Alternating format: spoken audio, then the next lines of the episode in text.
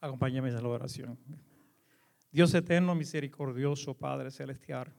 Señor, estamos ante tu presencia, Padre amado, con el corazón, Señor, contrito, Señor amado. Primeramente porque tú nos has enseñado que sin ti nada podemos hacer. Segundo, Señor, porque somos seres humanos y a través de tu palabra podemos entender el amor inmenso que tú nos tienes. Enséñanos de tal manera, Señor, que vivamos nuestras vidas conforme a tu palabra y que la palabra sea sostén en nuestra vida, dirección, amparo, luz en el camino, según dice tu palabra. Bendice a cada hermano aquí presente, Padre Celestial, y que con esta predicación, Señor, podamos entender que tú estás en control ante toda situación que nos rodea. A ti te damos toda gloria y honra en el nombre de Cristo Jesús. Amén. Gloria a Dios. Gloria a Dios. El domingo pasado, amados hermanos, estuvimos estudiando el, libro, de Éfesos, la iglesia de Éfesos, la cual fue la primera de las siete iglesias que Dios eh, dirigió este mensaje. A través de la explicación que nuestro pastor Fabio pudimos entender eh, las vicisitudes que pasó eh, la iglesia de Éfesos. las situaciones eran tensas, mucha persecución, y esto continuó por mucho, mucho, mucho tiempo, según nos, nos estuvo explicando. Pero sobre todas las cosas, el Señor está en control y que la obra del Señor siempre se va a cumplir. Porque el Señor tiene la capacidad de mostrarnos a nosotros, como le mostró, le mostró a Juan en la isla de Pasmo, este mensaje que fue dirigido a las primeras siete iglesias, como la iglesia de Éfesos, la iglesia de Esmirna, que me toca a mí hablar, la iglesia de Pérgamo, de Tiatira, de Sardis, de Filadelfia y la Odisea. Dios es algo increíble. A continuación, con la carta de, la iglesia de Esmirna, conocida como la iglesia sufriente, porque así se llamaba, se reconocía por eso y vamos a poder entender por qué la señalaban como la iglesia sufriente. O que todas sufrimos, todas las iglesias sufrimos, porque estar en el camino del Señor conlleva el sufrimiento. Pero Él nos dijo a nosotros que no temáramos, ¿verdad? Que Él iba a estar al lado de nosotros. Ya que permaneció en un tiempo donde la iglesia era perseguida, cuando ser cristiano se pagaba con la vida. El primer punto histórico de la iglesia de Esmirna, para que podamos entender, eh, fue fundada en el año 627 a.C., eh, en el tiempo en que Babilonia le estaba levantando como potencia mundial. Esta iglesia, Esmirna, eh, estaba ubicada en Turquía. Actualmente existe de las iglesias que, de todas las siete iglesias, esta iglesia todavía existe. El lugar en Turquía se llama Izmir, ese es el nombre nuevo que tiene, y es la tercera ciudad más grande de Turquía, el segundo puerto más importante. La ciudad eh, se encontraba a unos 82.2 kilómetros eh, de distancia de Éfeso, equivalente a 51 millas. Eh, esta era la, distancia que había entre ellas dos. Eh, primer punto que voy a continuar es la ciudad. La ciudad como tal pertenecía a Roma. Roma era el emperador. esta ciudad este, estaba completamente, había sido destruida en el año 26 después de Cristo por el emperador Tiberio y la reconstruyeron eh, uno de los eh, eh, lugares más hermosos. De hecho, tenía una, tiene una calle que se llama la, calle de oro. pero fíjense lo que existe en esa calle para que ustedes podamos entender por qué eran tan idólatras. Ellos construyeron un templo que le llamaban Zeus, que era el Padre y, y Dios de los cielos y del trueno. También eh, eh, construyeron, ahí se hallaba, el templo de Apolo, de Esculapio, de Afrodita y este, también conocida como Roma, una diosa que se llamaba Venus, que todo el mundo conoce, qué hermoso, porque relacionan Venus con el amor, pues van a escuchar ahora a que usted está esté evocando. Esta diosa eh, del amor era el del amor eros, como tal, no era nada bueno. Por tal razón, este pueblo era tan pagano. Esta ciudad era idólatra y estaba lleno de, paganismo. Eh, la iglesia como tal, en el primer punto también, segundo punto es Sin duda, eh, el ser cristiano en Esmirna era algo peligroso, ya que negarse a enfrentar sacrificio al emperador era considerado como un pecado capital. Muchos creyentes murieron por fe, por su fe en Cristo y terminaron sus días como alimento de las fieras y el coliseo de, el coliseo de Roma. Nosotros como cristianos, en la actualidad, ahora yo quiero venir ahora en esta, en esta época, nosotros no estamos padeciendo casi nada, hermano, comparado con lo que este pueblo padecía, esta ciudad. El ser cristianos era sinónimo de ser reo. ¿Por qué? Porque estaba el emperador romano y Roma odiaba a los cristianos. ¿Quién fue eh, el gobierno que, en el cual Jesucristo fue crucificado? Por, el gobierno romano. Eh, después que Cristo es, resucita y se, se va a la presencia del Señor, que dejó todos los apóstoles preparados, cada situación, cada uno de ellos continuaban en la predicación, llevando el mensaje, y en esta ciudad se desarrolló una persecución tan y tan grande que ustedes dirán, pero ¿por qué? Pero es de esta manera. La persecución es, eh, usted sabe lo que es estar en un templo, compartir con hermanos y que usted le diga a su hermano, este, estamos hablando de, aquella época, no de aquí. Le diga al hermano, pues mira, yo me convertí al cristianismo y que ese mismo hermano tuyo te utilice para llenarse de gloria con el gobierno actual que existía en aquel tiempo romano, te delataban, te llevaban preso, te hacían cuestión, cuestionar, querían que tú más ligeras a Cristo. Y todo esto lo que conllevaba era que, pues, muerte. Te llevaban al Coliseo, en el Coliseo te entregaban a las, a las fieras y tú eras, eh, fue alimento de las fieras. Entonces, ¿quién dirige a la carta? Vamos a estar bien pendiente quién dirige la carta. La carta es dirigida directamente por Jesús. Jesús le, dice a Juan, escribe, y le dice a las iglesias que tiene que escribir. De todas las, siete iglesias, dos iglesias no, no tenían crítica Jesús para su iglesia. Una de ellas era Esmirna y la otra era Filadelfia. Y decir que no había crítica era querer decir que se, se mantenían dentro de toda esta situación en una forma correcta. Eh, como, dice, como aquel que ha existido antes de todas las cosas y como el que existirá después de todas estas cosas, como aquel que no tiene principio ni día final, están hablando de Jesucristo, Él es el alfa y el omega, el eterno y el principal. La iglesia estaba, la carta estaba dirigida por, el, por Jesucristo, para que todos ellos pudieran recibir primeramente como una evaluación, segundo, saber dónde estaban y dejarles saber a la iglesia que Jesucristo estaba al tanto de todo lo que ellos estaban sufriendo, de toda la persecución, de todas las muertes, de todas las situaciones que ellos recibían. El punto siguiente es eh, los sufrimientos de la iglesia. En los sufrimientos de la iglesia, en el Apocalipsis capítulo 2, nos dice, conozco tu sufrimiento y tu pobreza, sin embargo eres rico Sé cómo eh, te calumnian los que dicen ser judíos, pero que en realidad no son más que una sinagoga de Satanás. Lo primero que Dios le da a conocer a la iglesia es, es que él no se encontraba lejos al sufrimiento y la persecución de ellos que estaban atravesando. En este verso, Jesucristo le está diciendo directamente, yo sé por lo que tú estás padeciendo, yo sé de tu sufrimiento, yo sé todo, todo lo que te están haciendo, pero no temas, mantente firme y al, final recibirás la corona de la vida eterna. Usted se dirá, bueno, pues, qué bueno. Hoy en día, pues, trayendo a nosotros que sufrimos, y siempre nuestra pregunta es eso, ¿por qué tenemos que sufrir, Señor? Una de las cosas que debemos de aprender, y yo he aprendido, es que dentro del sufrimiento el Señor está contigo. Tú no estás solo. Él va de la mano contigo, caminando, llevándote, abriendo puertas.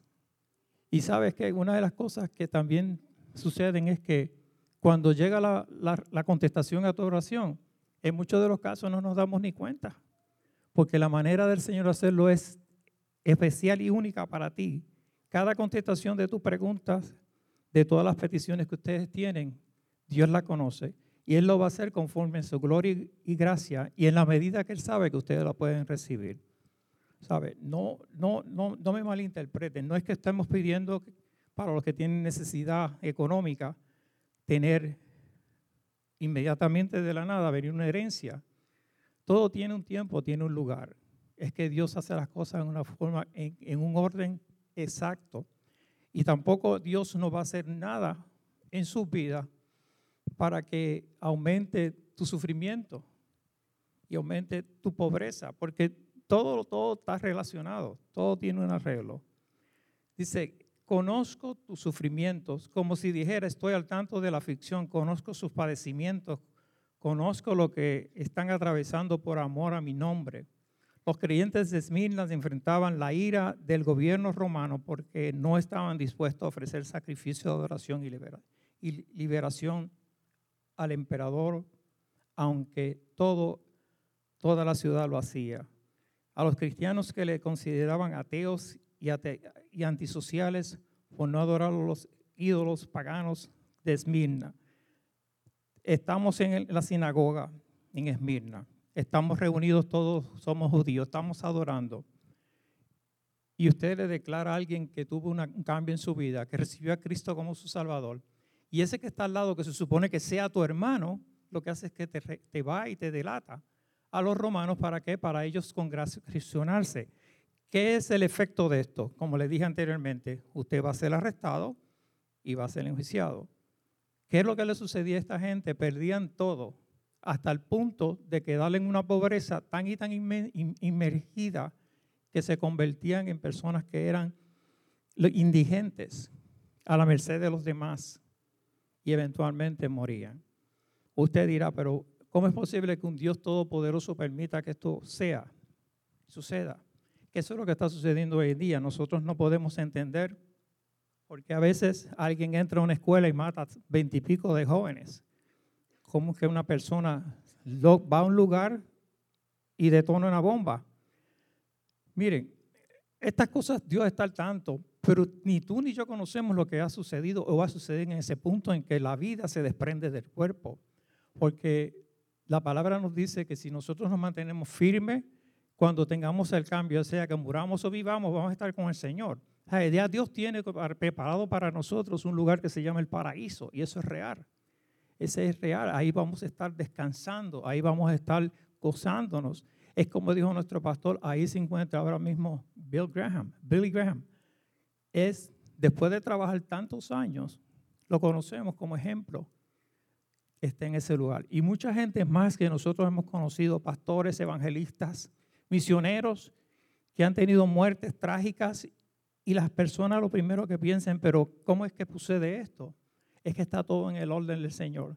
Yo he aprendido que en el momento que usted parte de la tierra, el Señor tiene dos ángeles al lado suyo para ayudarlo a partir, de desprenderse de su cuerpo. Porque nuestra condición humana, como humanos, no queremos morir, queremos vivir. Pero la palabra dice que el Señor, viendo la maldad del, ser humano, cambió los números. Antes la gente vivía en 900, 800 años. Y de momento, pues dijo, esto hay que cambiarlo porque es que es demasiado. Y se me están perdiendo mucho. Por el amor mismo, el cambio de los números. Dijo, vivirán 70 años, los más fuertes, más robustos, 80. Que Bill Graham vivió 99 años. Eso está en la misericordia de Dios. Cualquiera de ustedes puede vivir el, tiempo que sea que el Señor señale. Pero el tiempo que sea que el Señor señale está en control porque el Señor conoce tu principio y tu final.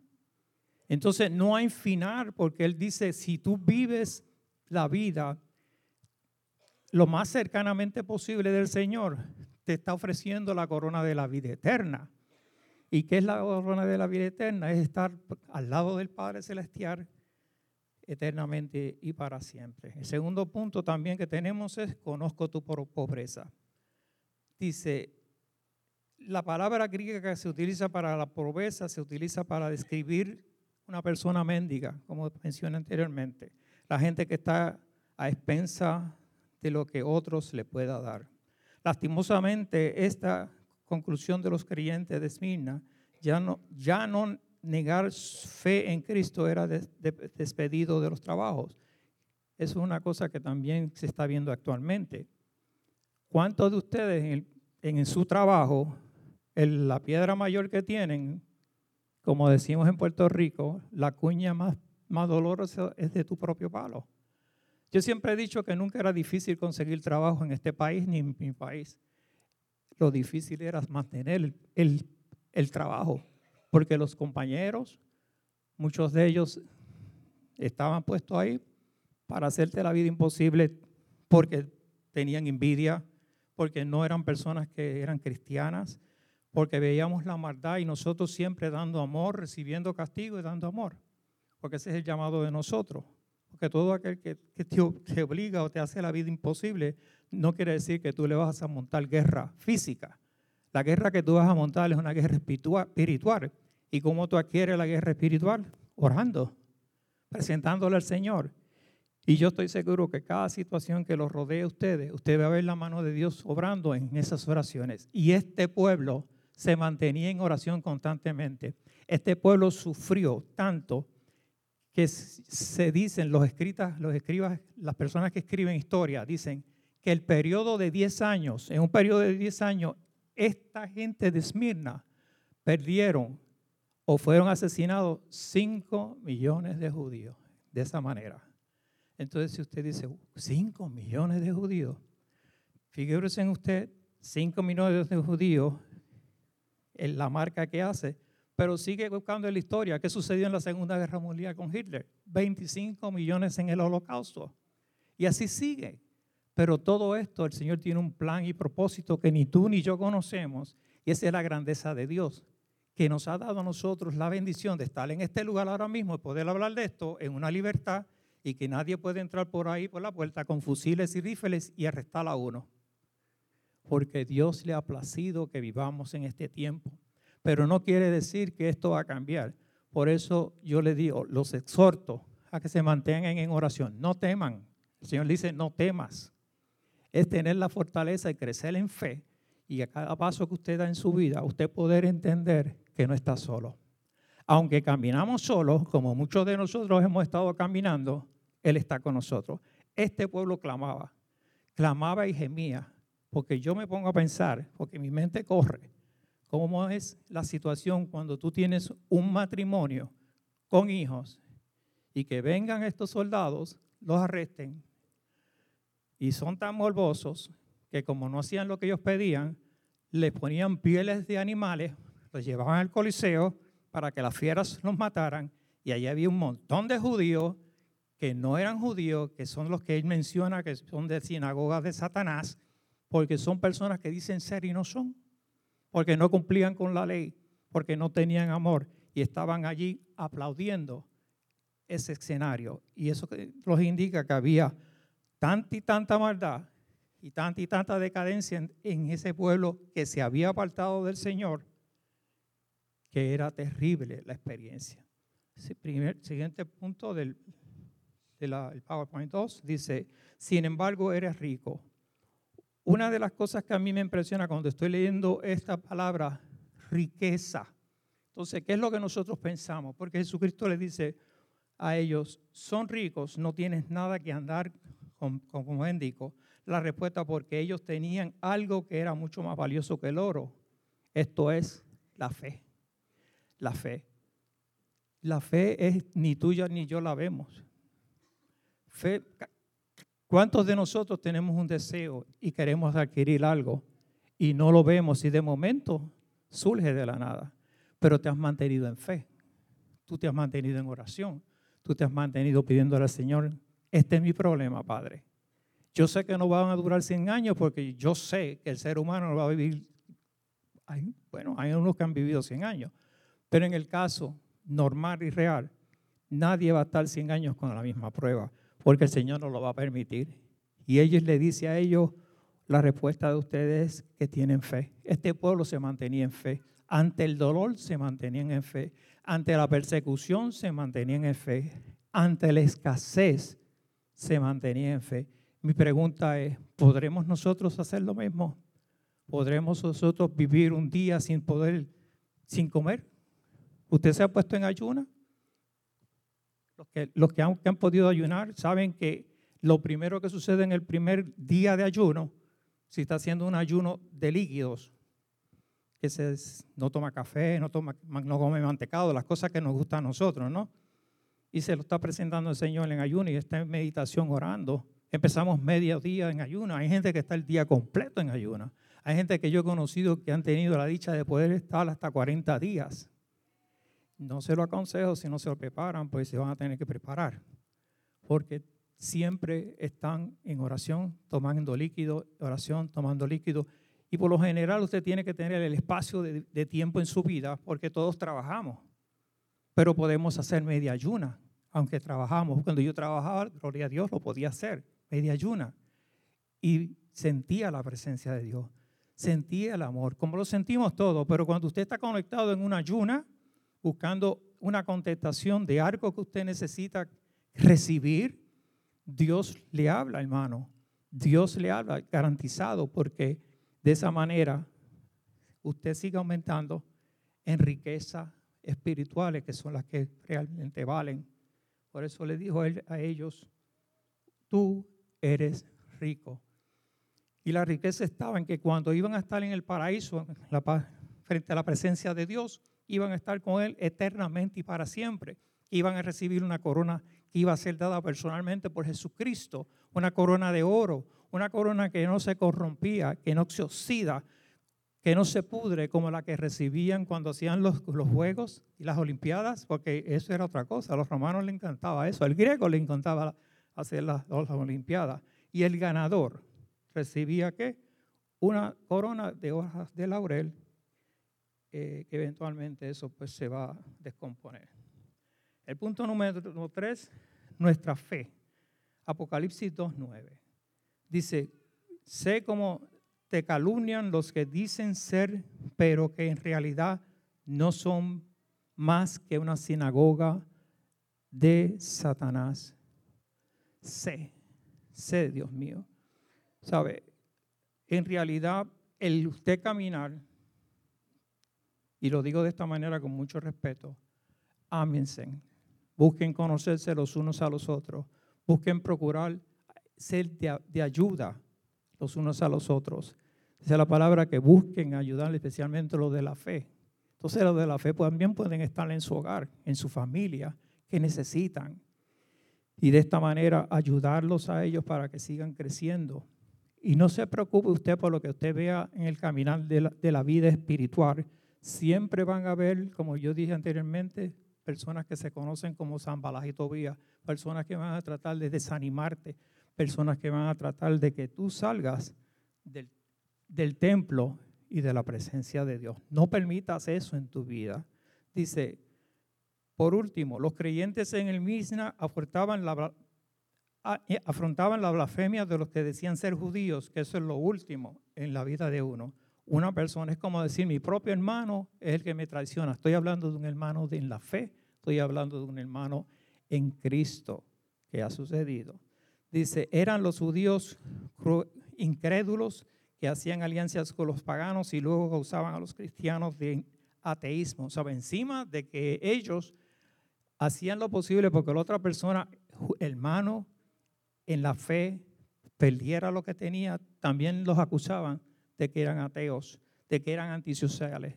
¿Cuántos de nosotros a nosotros nos han señalado en nuestro hogar y nos han dicho, ahora tú eres cristiano, ahora tú eres aleluya, como me han dicho a mí, y yo le he dicho, sí, ahora yo soy cristiano, ahora yo soy aleluya, porque Cristo vino y me perdonó, porque Cristo reconozco que es el Hijo de Dios, mi Salvador, reconozco que Él murió en la cruz por mí. Entonces, las personas no entienden cuando usted dice, porque Él murió en la cruz por mí. Pero tú y yo que hemos estudiado y hemos visto el dolor que pasó Jesucristo en la cruz, que, que perdió toda, toda su sangre, perdió toda su energía y se mantuvo firme, que sabía que ese iba a ser el, el pago que él iba a pagar por la deuda que tú y yo teníamos en el pecado y se mantuvo firme.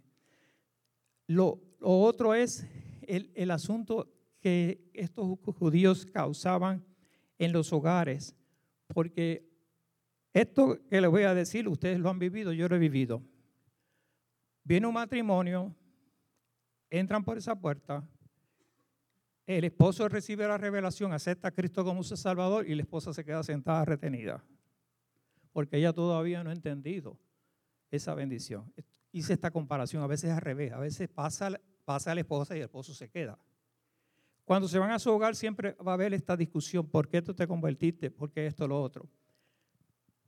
¿Qué es lo que trae esto? Traía tantas discusiones que eventualmente el matrimonio se rompe, porque en el hogar tiene que haber armonía. Entonces, ¿cuál es la misión de ya sea el esposo y la esposa que se convierten?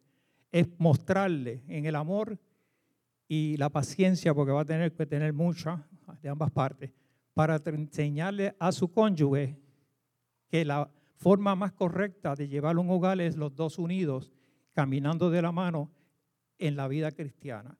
En este caso sucedía que había tantas situaciones y tanto dolor que los matrimonios también se rompían. Usted sabe que por la, la ley de ellos, al haber un divorcio, darle carta de divorcio, la mujer quedaba completamente desamparada, perdía todo.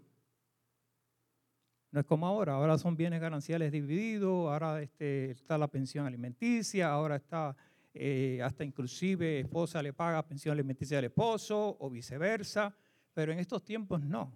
En estos tiempos lo que predominaba en la ley era eso. Tan, tan que destruían el hogar que también se afectaban los hijos, se afectaba la familia y eventualmente todo esto se destruía.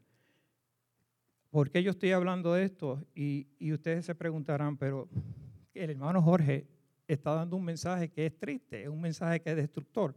Yo lo que quiero es traer una conciencia de ustedes de que sigan luchando por lo que tienen. Que ahora en la vida que estamos ahora tenemos que tener más cautela de lo que hagamos, buscar la presencia del Señor, porque el enemigo va a querer arrebatarte la bendición que tú tienes. El enemigo quiere que tú pierdas esa bendición de recibir la corona de la vida eterna. Hermano, esto es real. Esto es real. Estamos peleando con algo que no vemos. Entonces, ¿cómo nosotros podemos combatir con algo que no vemos? De la única forma que yo sé es orando. Orando. Orando es como único podemos levantar barreras, podemos levantar vallados, podemos decir, Señor, tú eres mi fortaleza. Señor, yo sé que no tengo el dinero para pagar la luz, pero yo sé que tú vas a suplir. Y el milagro ocurre es mantenerse en fe. ¿Cuántos de ustedes no han recibido que han tocado la puerta, el cartero le ha entregado un sobre? Y estoy hablando que ha sucedido y dentro del sobre está la respuesta. Porque nosotros, el enemigo por donde nos ataca mayormente es por lo económico. Entonces, si lo económico va de la mano de lo espiritual en su vida, jamás y nunca va a poder lograrlo. Porque siempre tendremos problemas económicos. Estamos viviendo una sociedad que, que cambia constantemente. Yo estoy seguro que cuando usted llenó la planilla el año pasado recibió más dinero de la que va a recibir en este año. Todo está cambiando. Y esa es la queja de muchos. ¿Cómo es posible que recibimos menos si, si los gastos han sido los mismos? El gobierno. Entonces, el gobierno que representa Roma. Y nosotros somos cristianos. Entonces, ¿cuál es nuestra oración? Señor, si con lo que yo tenía el año pasado tú me mantuviste y ahora voy a recibir menos, yo estoy viviendo por fe, yo sé que tú vas a hacer el milagro de que lo que yo reciba va a ser suficiente para yo pasar el año. Entonces, si usted mantiene esa fe y no hace regañadientes, eso es otra cosa que el enemigo quiere que haga. Una declaración que usted haga en regañadientes, él la coge, se la lleva a la presencia, como lo, dice bien claro en Job, se la lleva a la presencia a quién? Directamente a Dios. Y le dice, aquel que tú bendiciste, mira cómo está ahora maldiciendo. Gracias a Dios que tenemos un Jesucristo que es nuestro abogado, que intercede por nosotros y siempre intercede. Nos presenta de la manera que yo aprendí. Yo tengo un problema, se lo presento al Señor, el Señor lo, toma en sus manos. Cuando hablo del Señor, estoy hablando de un Dios trino. Dios Padre, Dios Hijo, Dios Espíritu Santo. ¿Qué es lo que está aquí en la tierra con nosotros? El Espíritu Santo de Dios. Si usted está hablando, ¿qué es lo primero que va a recibir? El mensaje suyo, el Espíritu Santo de Dios se lo transmite porque son trinos, ¿sabe? Ellos son, cohabitan, coexisten, son, existieron, ellos mismos se hicieron, ¿sabe? Nadie los hizo a ellos, ellos se hicieron, tienen ese poder. Esa es la, la belleza de esto.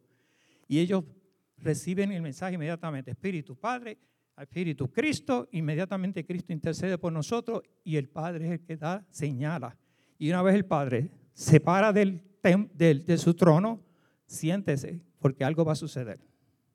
Algo va a suceder. Entonces nuestra oración tiene que ser de tal manera que usted tiene que buscar que Dios se pare del trono. Porque cuando Dios se para del trono, toda la creación, todo el universo lo adora. Lo adoran constantemente porque nosotros lo sabemos. Eso lo dice Isaías bien claro. La adoración es constantemente. Entonces, si mi, necesidad es imperativa, yo sé que mi Dios va a hacer, ya sea un sí, ya sea un no, o ya sea un silencio. Yo prefiero el silencio. ¿Sabe por qué? Este muchachito está loco. Yo quisiera el sí. Yo prefiero el silencio. ¿Sabe por qué? Porque en el silencio yo crezco. En el silencio yo busco más de la palabra. En el silencio yo quiero más intimidad con Dios. En el silencio yo digo, Señor, existió una Esmirna, existió un Éfeso. En Éfeso nada más, Pablo estuvo dos años construyendo, dando palabra. Pablo era un hombre que nunca fue agravioso para la iglesia. Él trabajaba como campista, hacía casas de campaña. Y entonces imagínense ustedes, usted sabe cómo es el Canva, ¿sabe lo que hablo? Lo que se hace en la casa de campaña, que este tejido es bien grueso, ¿sabe? las manos de él tenían que estar bien lastimadas. Dice que trabajaba desde sol a sol, trabajando, terminaba de trabajar de sol a sol y se iba entonces a la sinagoga y a los lugares a predicar hasta altas horas.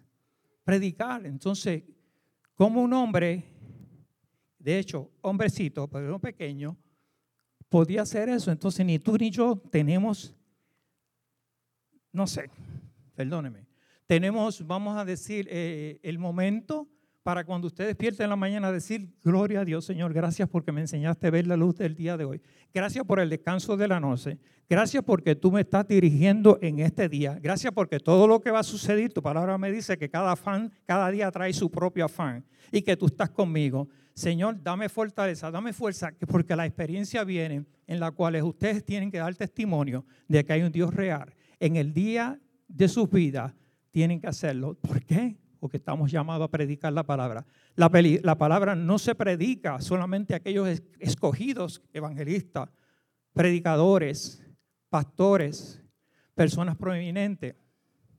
Eres tú y yo. El Señor lo que busca es tu palabra, tu corazón, tu expresión, tu experiencia, para que otra persona venga a los pies del Señor. Entonces, como dijo nuestro pastor aquí, ¿cuántas personas de nosotros en nuestra vida, nosotros hemos sido de tal manera que ha aceptado a Cristo como su Salvador, de tal manera que ha sido bautizado, de tal manera que usted ha seguido dándole seguimiento en palabras, una llamada. Tenemos gente aquí que están enfermas, están hospitalizados. Busque, busque quiénes son, llámelo Usted no sabe la palabra que usted le va a dar. Usted no sabe el aliento que va a recibir cuando esa persona que está hospitalizada, quien menos esperaba, lo llama en ese momento tan terrible. Y sobre todas las cosas, hermano, ser cristiano no es ausencia de problemas. Ser cristiano es tener la, la capacidad de afrontar el problema. Por eso para mí mi ganancia es Cristo, como decía Pablo. Mi ganancia es Cristo.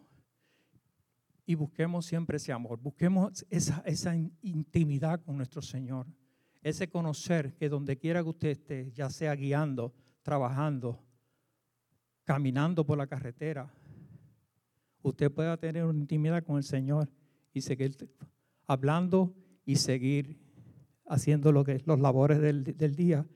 Y que al final cuando llegue a su hogar, puede entrar y ver una esposa, unos hijos que están presentes, que están sanos, que han pasado el día y no han tenido accidentes de automóviles, que no han sido agredidos, que usted ha estado en, ellos han estado en paz y han estado protegidos. Eso lo hace el Señor. Segundo punto, dice, es que la prueba no será para siempre. Siempre lo he dicho. la prueba no será para siempre, sino que tendrá una conclusión o fin de acuerdo con el propósito soberano de Dios para la vida de cada creyente. Esto denota cuando dice que el diablo echará a algunos en la cárcel para ser probado diez días, un periodo de tiempo. Cuando nosotros leemos eso, decimos, va, filete, diez días en la cárcel. Pero ponte a pensar diez días en la cárcel en aquel contexto donde las cárceles no es la cárcel que tú y yo nosotros vemos por la película, por la televisión. Las cárceles eran unos, unas mazmorras, unos hoyos. De hecho, a Pablo y a lo pusieron en una cárcel y dice, lo pusieron en el tercer nivel. Ok, ¿ven estos bancos? Primer nivel, segundo nivel, tercer nivel. Allá abajo era donde estaban metidos ellos. ¿Dónde estaban metidos ellos? En el hueco de aquella mazmorra donde todo el agua y todo por la gravedad donde tiene que ir a tener. Abajo, ¿sabes? Donde ellos estaban no era un sitio oloroso, era un sitio con un olor terrible, putrefacto. Y allí estaban los dos que hacían. Dígame, ustedes saben. Adorando, cantando al Señor, ¿saben? Aquella oscuridad, adorando, cantando. Eso no es fe. Eso no es fortaleza. Eso no es gozo del Señor, porque es como único, porque no estaban locos. Estaban bien cuerdos y sabían a quién estaban adorando. Estaban clamando porque es cada situación en tu vida, véalo como una oportunidad una oportunidad para hacer el bien, una oportunidad para hacer el, trabajo que Dios nos llamó a hacer, ir y predicar, y predicar. Y dice, primero empezamos en nuestro hogar, seguimos con nuestros familiares, que bien fácil es, ¿verdad que sí? En el caso mío, no, hermano. De ocho hermanos que yo tengo, yo soy el único protestante. Todos los demás son católicos, apostólicos, romanos. Se podrán imaginar a la edad de 28 años de edad, cuando se enteraron que yo fui bautizado y que me había entregado a Jesucristo, lo primero que me dijo una de mis cuñadas, muy querida mía, te estoy hablando de gente buena, gente muy amable, me dice, Jorge, ¿por qué tú te cambiaste? Y yo le dije, ¿por qué me cambié qué? Porque tú te cambiaste, aleluya, tú eres católico, tu padre es católico, tu mamá es católica, todos nosotros somos católicos. ¿Sabe cuál fue mi contestación? Porque cuando yo estaba allá en aquel lugar, y si quieres te voy a decir el nombre, se llamaba Vietnam, tenía 18 años de edad, infantero. Te estoy hablando de estar metido dentro del bosque, dentro de la boca del lobo, ver lo que es la muerte. No es lo mismo tú ver el cañón de frente que estar frente al cañón. Y aquella voz me dijo, yo te amo, yo pagué un precio de sangre por ti, yo velo por ti. Y usted cae de rodillas, porque yo no sabía. 18 años, ¿qué sabemos lo que tenemos 18 años si no son aquellos padres que tienen actualmente en la actualidad hijos que han nacido en, la, iglesia y han crecido porque tenemos maestros como los tenemos aquí sentados que han tenido la dedicación y el tiempo de enseñarle la palabra a tu hijo y tú se supones que por ley seas tú el maestro principal de tus hijos en tu hogar. Yo no tenía eso. Y aquel momento, sí, aplauda, porque la gloria es para Jehová. La gloria es para Jehová. Y eso yo le expliqué a ella, porque ese Cristo que tú conoces, que tú te oras, y ese escapulario que tú llevas en tu cuello, yo lo único que tengo del escapulario es la cruz y la tengo aquí adentro en el corazón. Él fue el que me rescató. Él fue el que me sacó del lago de Sanegos. Él fue el que quitó de mí aquel dolor. ¿Y las situaciones cambiaron? Sí, cambiaron. ¿Los sufrimientos se acabaron? No. Porque nosotros vivimos en un mundo, no estamos aquí, no estamos en el cielo. Cuando estemos en el cielo, nos vamos a gozar. Pero mientras estemos aquí, mantengámonos agarrados de la mano del Señor. A mí me enseñó un pastor que usted debajo de la cruz, usted grite todo lo que quiera al enemigo. Fuera de la cruz, no se atreva a gritar. No, ¿cierto? Son legiones, hermano, no es uno, son legiones, usted no los ve y le va a hacer la vida imposible, de tal manera que hasta puede perder su, conciencia, pero estando agarrado de la cruz, que es la palabra, de la oración, del ayuno, de la búsqueda, de ayudar al hermano, yo le digo a usted que usted va a ver Esmirna y va a decir, Señor, gracias porque Esmirna asistió. Señor, gracias porque aquellos cinco millones de cristianos que dieron su vida allí por ti, yo los llevo en mi corazón y yo quiero vivir una vida en Cristo. Ayúdame que cuando llegue el momento en mi vida, yo pueda dar testimonio fiel de lo que estoy hablando en este momento. Tenemos que tener cuidado. vamos a ser medidos. Esto que yo hablo aquí, no se crean que voy a salir por esa puerta feliz. El enemigo me va a querer atacar. El enemigo va a querer que yo me levante en cólera. Pero ¿qué es lo que hace la diferencia? La experiencia, el caminar, la cantidad. ¿Sabes qué? En el ejército hay una cosa que a mí siempre me gustaba. Yo miraba, ahora lo usan en el cuello, aquí en el pecho, y ya usted sabe el rango que la persona tiene. Este es el rango de lo que llaman eh, soldado raso, enlisted, que desde uno, de, lo, marca con una E, es enlisted 1 hasta el 8, hasta el 9. Bueno, el 9 viene a ser Command Sergeant Major y eso está trabajando en el Pentágono. Anyway, ese era mi anhelo, llegar ahí, pero el Señor me dijo, no, yo no te quiero en ese ejército, te quiero acá. Yo llegué hasta el E5, el E5 me dijo, afuera, no te necesito ahí, ese no es el lugar.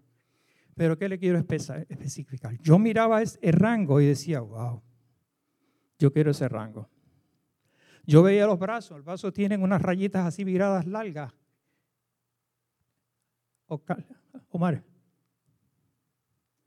en el derecho, verás que lleva la larga, la de tres años. Correcto.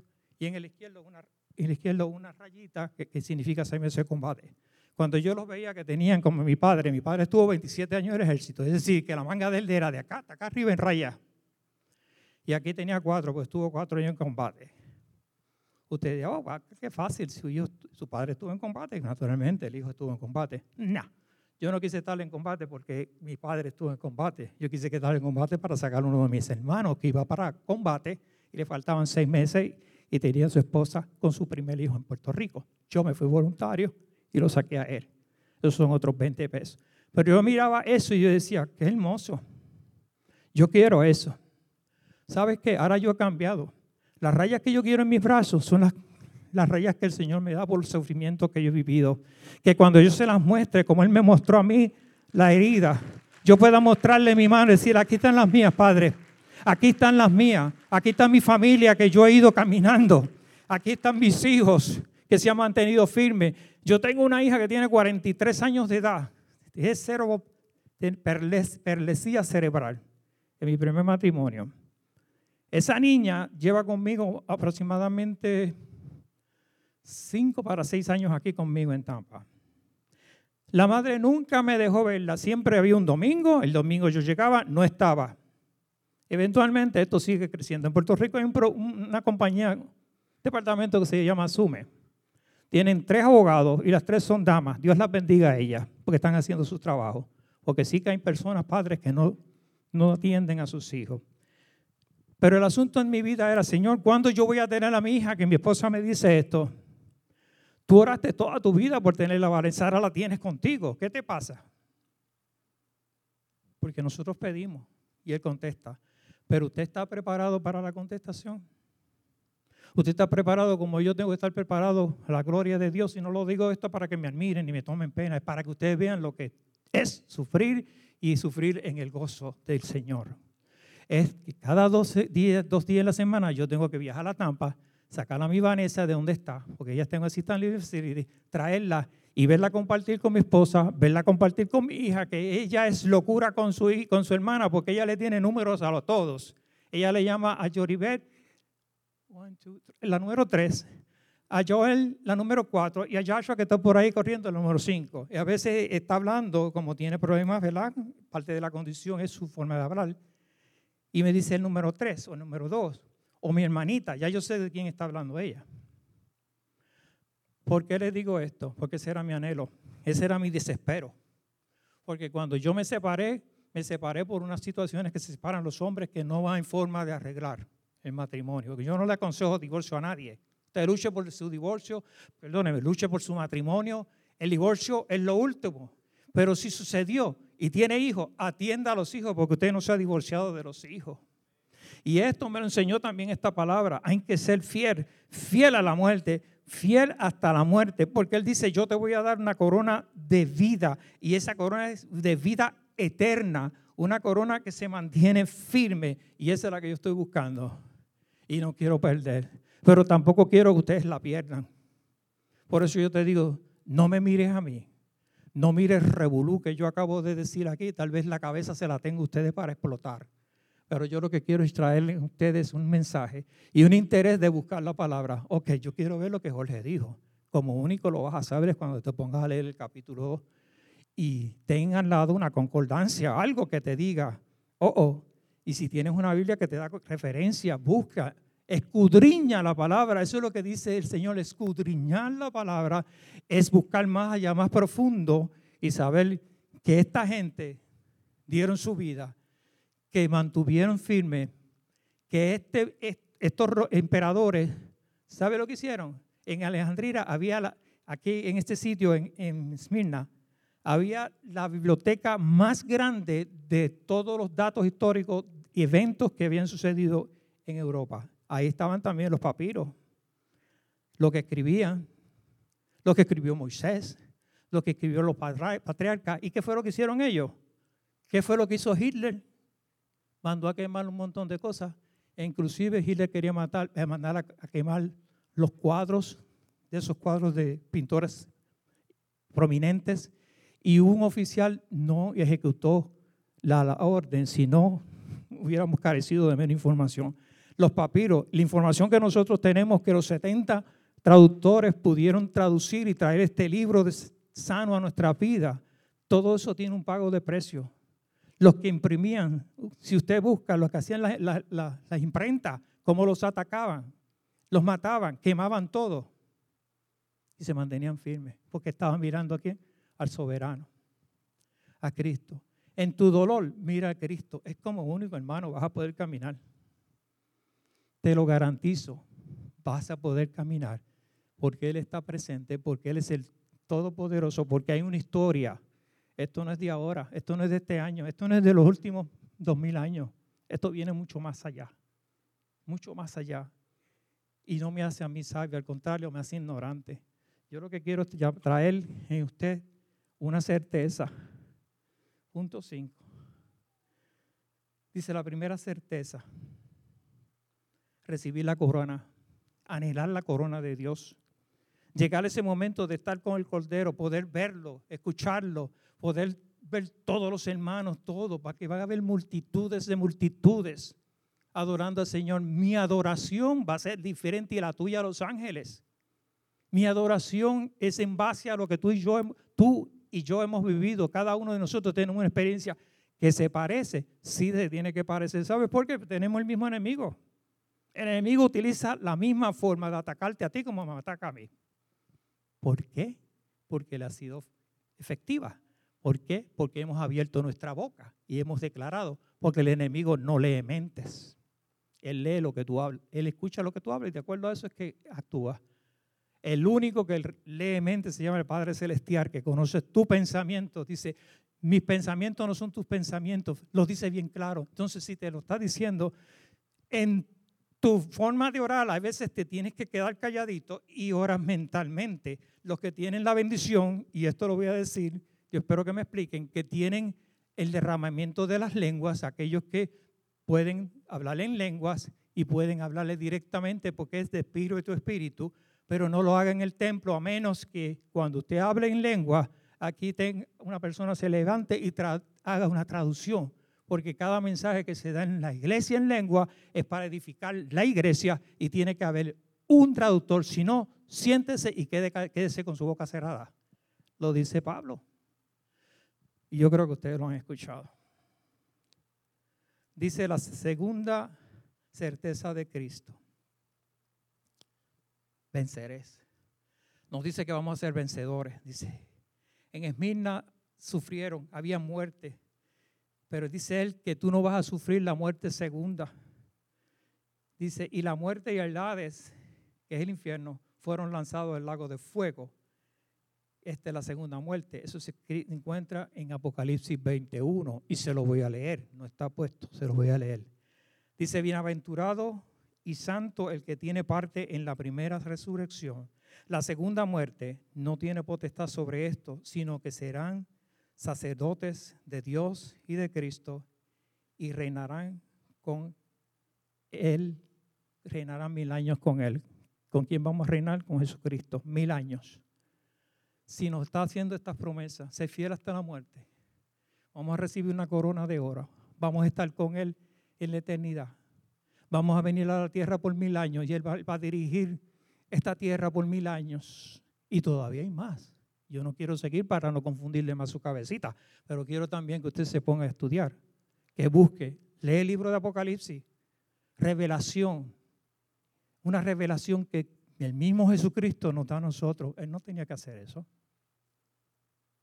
porque Él es soberano, pero en el amor de Él lo hizo.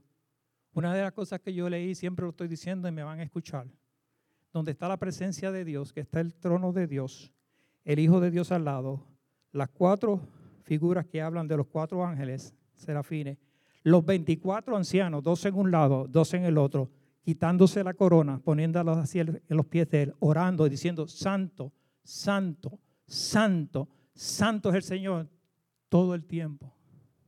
¿Usted quiere tener esa experiencia? Yo la quiero tener. Pero para poder tener esa experiencia, ahora que estamos en la tierra, debemos de caminar, sabiendo que somos débiles, pero que Cristo está con nosotros, sabiendo que hay necesidades, pero Él va a suplir nuestras necesidades. Dice, es posible, ahora en este momento, que estemos atravesando por alguna situación, adversidad, quizás consecuencias que nos hacen daño a nuestra fe. Yo les invito a que tomen fuerza, que no desmayen, que mucho pronto pasarán las pruebas y serán fortalecidos que pongamos nuestra mirada en Jesucristo. En todo momento, Cristo. Cuando usted vaya a decir algo que le sale que viene con enojo, cambie el voltaje y diga Jesucristo. ¿Sabe lo que yo digo? Santo. Cuando en casa me oyen decir santo, dice, ojo, le está para explotar. Yo tengo que buscar la manera también de limpiarme, ¿sabes? No voy a decir la tontería que voy a decir. Digo, santo, santo es el Señor. Y ellos saben, hay un problema, aquí está sucediendo algo. Yo no lo hago para que me llamen atención, yo lo hago para que ellos vean, especialmente mi esposa. Tenemos 29 años de casado, tres hijos, ustedes lo conocen, Joribé que está aquí, Joshua que está aquí y Joel que está en Grand Rapids, Michigan, adorador, un joven adorando, pero todos, inclusive Vanessa y Jorge, porque son cinco. Jorge se acaba de graduar a la edad de 42 años de enfermero en Puerto Rico. Lo hizo solo, hermana. Lo único que ha tenido de mí es el alivio y el sustento económico y el estar presente, como él me dice, papi, gracias porque tú estás presente con Vanessa, gracias porque tú me enseñaste amor, gracias porque me permitiste compartir con mis hermanos. ¿Cómo yo no iba a hacer algo de eso y estar aquí en el altar gritándole a ustedes que Dios es santo, que Dios es misericordioso? Sería entonces que yo un hipócrita, ¿verdad? Pero yo les exhorto a que se mantengan en pie. Pónganse en, en pie ahora mismo. Pónganse en pie ustedes. Yo quiero hacer un llamado. No puedo quedarme sin un llamado. Yo sé que todos tenemos situaciones. Pero aquellos que tengan situaciones que quieras presentarse al Señor, si quieres venir al altar, puedes venir. Si quieres levantar tu mano, la puedes levantar ahí. Para entonces yo poder orar, interceder